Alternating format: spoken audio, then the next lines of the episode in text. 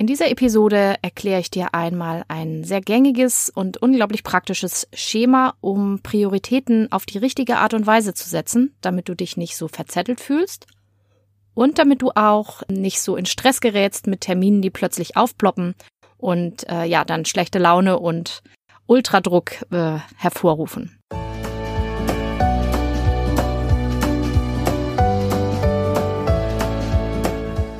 Hallo und herzlich willkommen zu diesem Podcast. Ich bin Katrin Grobin und du bekommst von mir hier viele hilfreiche Methoden, Tipps und Übungen rund um die Themen weniger aufschieben und entspannter leben. Ich wünsche dir spannende Erkenntnisse und ganz viel Freude damit.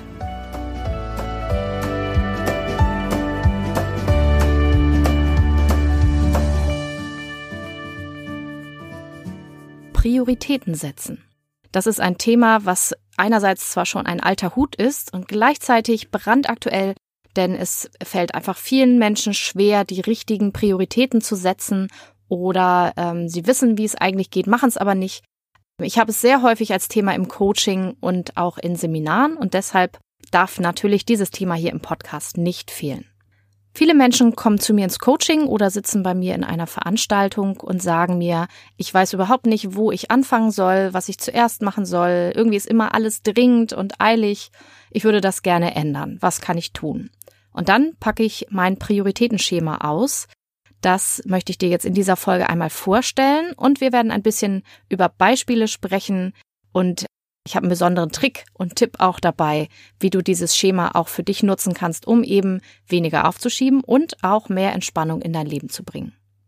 Wenn man Zeitmanagementbücher aufschlägt, so wie zum Beispiel von Lothar Seiwert, einem Urgestein des Zeitmanagements, dann heißt das da zum Beispiel Prioritätensetzung heißt, darüber zu entscheiden, welche Aufgaben erstrangig, zweitrangig und welche nachrangig zu behandeln sind. Ja, das macht natürlich total Sinn, dass man überlegt, was muss ich denn jetzt eigentlich zuerst tun? Denn es geht vielen Menschen so, die das eben nicht beachten, dass sie zwar unglaublich beschäftigt sind den ganzen Tag und viel arbeiten und auch viel wegschaffen, aber trotzdem es immer Aufgaben gibt, die dann plötzlich ganz dringend über Nacht noch erstellt werden müssen, weil sie die irgendwie vergessen haben oder aus irgendeinem anderen Grund nicht angegangen sind. Für viele zählt tatsächlich dazu auch das eigene Studium. Ähm, wir werden auch gleich noch darauf kommen, wie das ist mit Aufgaben, die eigentlich wichtig sind, aber einem irgendwie noch nicht so dringend erscheinen. Es gibt Selbstständige, die Kundenakquise aufschieben und auch die Steuererklärung leidet doch häufiger darunter, dass man andere Aufgaben immer zuerst macht und äh, an die Steuer möglichst erst denkt, wenn man schon Post vom Finanzamt hat oder erwartet. Das hilfreiche Tool, was wir in dieser Folge besprechen wollen, ist die sogenannte ABC-Analyse bzw. das Eisenhower-Prinzip. Das ist eine Matrix, die du dir auch einmal aufmalen kannst oder du gehst auf den zugehörigen Blogartikel zu dieser Podcast-Episode. Den Link findest du natürlich in den Show Notes oder du findest sie äh, unter katringrobin.de-blog. Jetzt gerade aktuell zur Veröffentlichung ziemlich weit oben. Das geht auf Dwight D. Eisenhower zurück. Und es ist ein sehr erprobtes, grobes Entscheidungsraster, vor allen Dingen, wenn man auch mal schnell entscheiden muss, welche Aufgabe jetzt zuerst dran ist und welche als zweites. So, wenn du dir das jetzt mal aufmalst, dann mach dir ein Quadrat auf dein Papier und ähm, teil das einmal noch jeweils von oben nach unten und von links nach rechts, sodass du vier gleich große Vierecke oder eben vielleicht auch Quadrate hast. Und dann schreibst du über das Quadrat oben links wichtig und über das oben rechts unwichtig. Und links an den Rand schreibst du oben dringend und an das äh, untere Quadrat nicht dringend. Und schwupps hast du eine Vierfelder-Matrix, die du dann durchbuchstabierst, ähm, indem wichtig und dringend A ist, wichtig, nicht dringend ist B, unwichtig, dringend ist C und unwichtig und nicht dringend ist D. So, und diese vier Felder werden wir jetzt einmal der Reihe nach besprechen.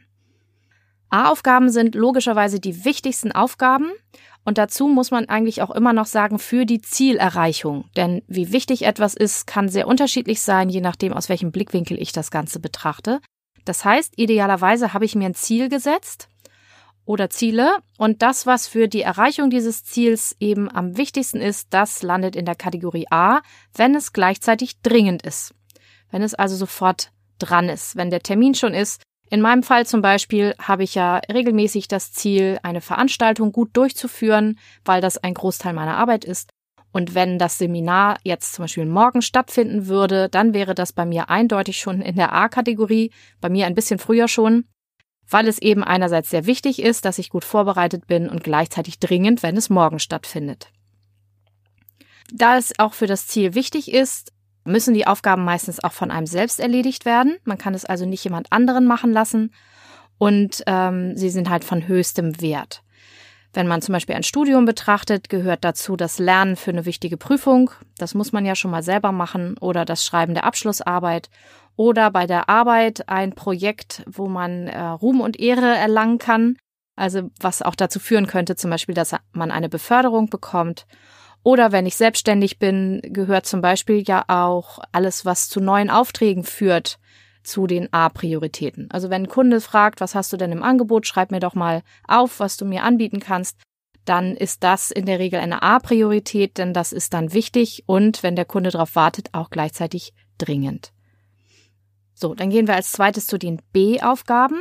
Die sind auch wichtig oder mindestens durchschnittlich wichtig, sind aber nicht oder noch nicht dringend. Da können auch mal Aufgaben darunter sein, die man noch teilweise delegieren kann, sowas wie Korrektur lesen. Ja, das sind Sachen, die man auch mit anderen Menschen gemeinsam erledigen kann. Oder man kann ja auch für Unteraufgaben vielleicht sich jemanden suchen, jemanden, der was abtippt zum Beispiel, was man selber nicht schafft, wenn man selber nicht so schnell tippt. Oder vielleicht eine Putzhilfe, die zu Hause mal aufräumt und klar Schiff macht oder sauber macht, während man in der Zeit eben sich um seine Geschäfte kümmert. Oder manchmal kann man auch Aufgaben mit jemandem tauschen. Also ich muss nicht immer alles äh, können, aber ich brauche natürlich ein bisschen Zeit, um das zu organisieren, wenn ich eine Aufgabe abgeben will. Deswegen macht es durchaus Sinn, das zu tun, wenn Aufgaben in der B-Kategorie sind. Die dritte Kategorie ist die C-Kategorie. Das sind Aufgaben, die nicht wichtig sind. Das meint allerdings nicht, dass sie komplett unwichtig sind, sondern sie haben den geringsten Wert für das eigene Ziel oder die eigenen Ziele. Gleichzeitig sind sie aber dringend und machen spannenderweise auch oft den größten Teil der Arbeit aus. Das können Routineaufgaben sein, Papierkram, Telefonate, der Haushalt fällt drunter. Ne? Ständig muss man Wäsche waschen und die Spülmaschine irgendwie bestücken und wieder ausräumen. Und es gibt also jede Menge Aufgaben auch in jedem Büro und bei jedem Arbeitsplatz, die man machen muss, die sehr viel Zeit in Anspruch nehmen, die einen aber, wenn man mal so auf das Hauptziel schaut, nicht wirklich viel weiterbringen. Die drängeln sich aber oft auch vor. Das hat auch den Hintergrund, dass wir da häufig dann mehr Lust zu haben, als eine schwierige Sache anzugehen, weil es eben auch oft leichtere Aufgaben sind, die sich schnell bewältigen lassen. Und wo wir dann denken, ach, das mache ich noch schnell weg. Dann haben wir ein schönes Erfolgserlebnis, die Wohnung ist aufgeräumt oder der Papierstapel ist äh, ein bisschen sortiert, das Altpapier ist weggebracht oder keine Ahnung, was so deine Lieblingsaufgaben sind, die du dann nochmal eben wegschaffst. Äh, und dann hast du abends ganz viel gemacht, aber du bist eben gar nicht zu deinen A- und B-Prioritäten gekommen. Das passiert häufig und vielen Menschen. Also falls dir das passiert, fühl dich nicht schlecht. Wenn es dich arg stört, komm in mein Coaching, dann schauen wir uns das nochmal genauer an. Aber jetzt für den Moment sei dir erstmal versichert, dass es viele Leute gibt, die einen Großteil ihrer Zeit mit der C-Priorität verbringen.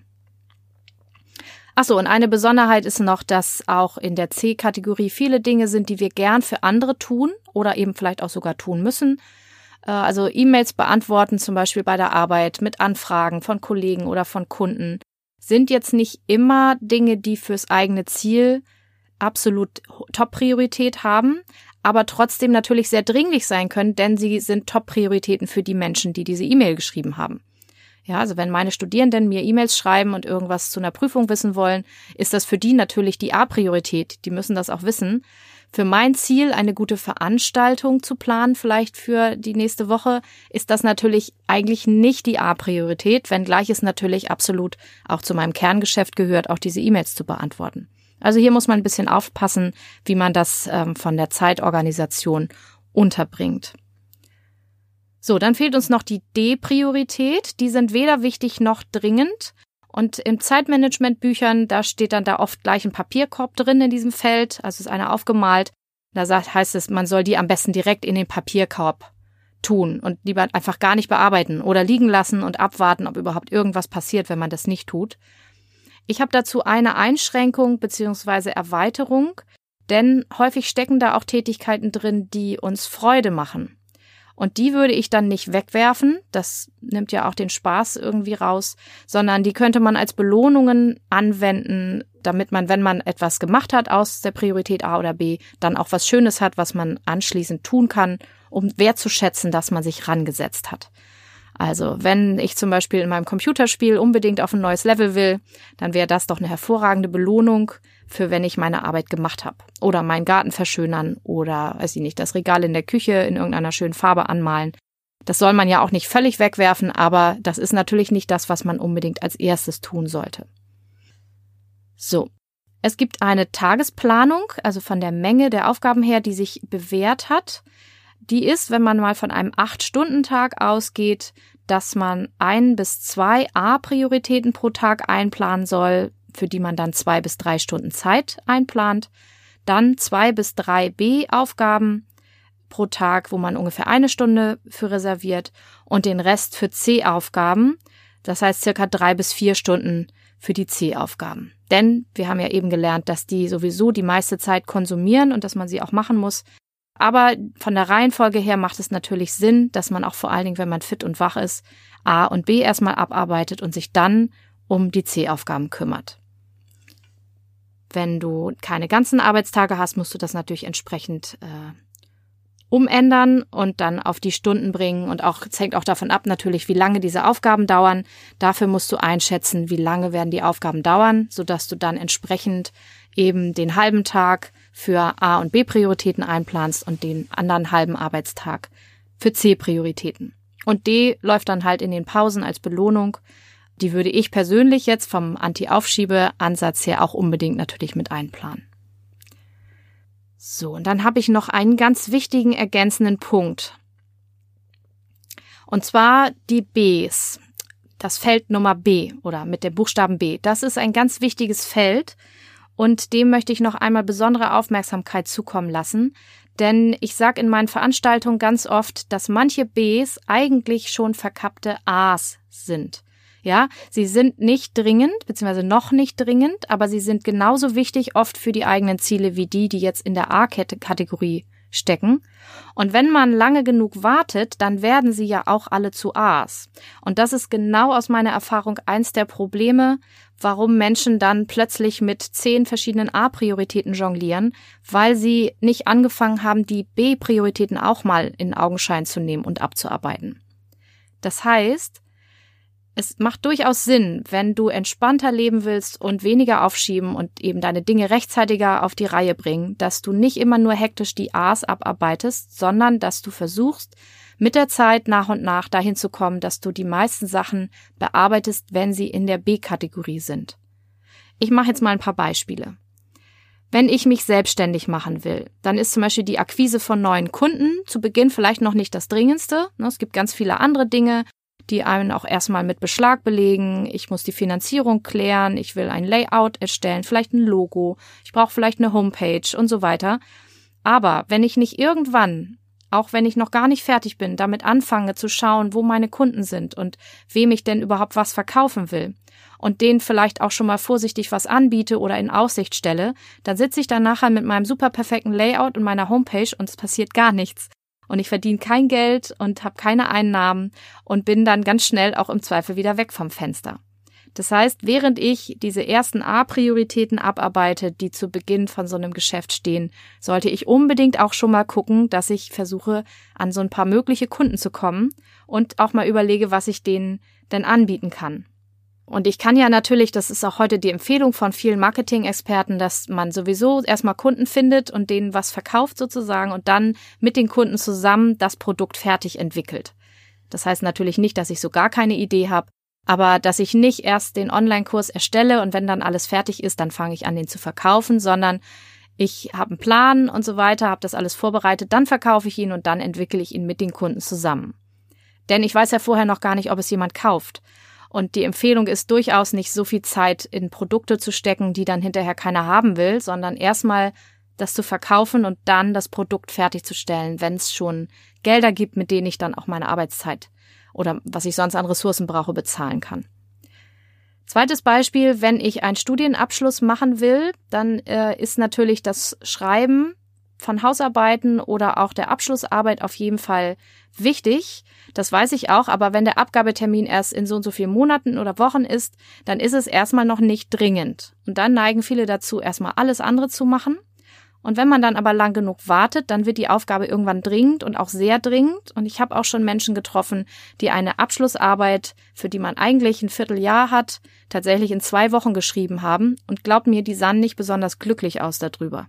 Die sind dann zum Teil auch in meinen Kurs gekommen, weil sie gesagt haben, das mache ich aber in der Masterarbeit nicht so, hoffe ich. Das war wirklich sehr, sehr anstrengend. Das heißt, auch dafür macht es durchaus Sinn, selbst wenn es noch nicht brennt, regelmäßig an dieser Aufgabe zu arbeiten, damit man dann bis zum Abgabetermin auch alles erledigt hat, was dazugehört. Und falls man früher fertig sein sollte, falls man zu rechtzeitig geplant hat, ist das ja überhaupt kein Beinbruch. Es soll schon Leute gegeben haben, die ihre Abschlussarbeit auch tatsächlich vor dem Termin abgegeben haben. Ich habe gerade eine im Coaching gehabt, die hat es tatsächlich geschafft und hat es zwei Wochen vorher abgegeben. Und ich kann euch sagen, sie hat sich großartig gefühlt damit. Ja, also da haben wir sehr gefeiert und sehr gejubelt, dass das so geklappt hat. Das war ganz wunderbar. Drittes Beispiel, die klassische Steuererklärung. Die ist auch wichtig, und zwar immer, aber sie ist eine ganz lange Zeit für die meisten Leute überhaupt nicht dringend und auch gar nicht im Fokus. Und ähm, ja, ich verdränge die auch gerne mal. Aber sie wird dann in der Regel häufig sehr dringend und das sehr akut und sehr ad hoc und ist auch dann sehr, sehr wichtig. Und auch da macht es natürlich durchaus Sinn, rechtzeitig anzufangen, auch wenn es keinen Spaß macht und sie vielleicht sogar vor dem Termin abzugeben, so dass man da den Puffer hat und nicht in diesen Stress gerät, dass plötzlich nächste Woche oder übermorgen oder so die Steuer fällig ist. Das ist zum Beispiel auch ein Beispiel. Wir wissen es jedes Jahr, dass die Steuererklärung kommen wird. Und es macht durchaus Sinn, da ab und zu mal zu gucken und zu schauen, habe ich meine Belege und mein Programm und was man da alles so braucht. Und einfach mal anzufangen, also es rechtzeitig in den Terminplan einzuplanen. Da muss man eigentlich gar nicht warten, bis das eine A-Priorität hat, um damit anzufangen. Das spart jede Menge Nerven. Es rechtzeitig abzugeben ist schon mal eine gute Sache, kann ich aus eigener Erfahrung sagen, dass sich das viel besser anfühlt, als wenn man so auf den letzten Drücker, womöglich noch mit dem Partner, dann im Superstress dieses Teil fertig machen muss. Also von daher, gerade so Dinge, die, von denen man vorher schon weiß, dass sie kommen, die sollte man rechtzeitig irgendwo auf die Agenda setzen. Also nochmal im Fazit. Du kannst anhand eines Vierfelder-Schemas deine Prioritäten nach A, B, C, D sortieren, wobei A wichtig und dringend ist und D unwichtig und nicht dringend. Und es macht sehr großen Sinn, dann den Tag oder auch die Woche so aufzuteilen, dass du immer auch an A-Prioritäten und B-Prioritäten arbeitest und dann den Rest für C verwendest. D kann dir vielleicht als Belohnung dienen oder es gibt Aufgaben, die du einfach nicht auf deine To-Do-Liste setzt und einfach liegen lässt und abwartest, ob irgendwas Schlimmes passiert oder dich gleich entscheidest, die einfach nicht zu machen.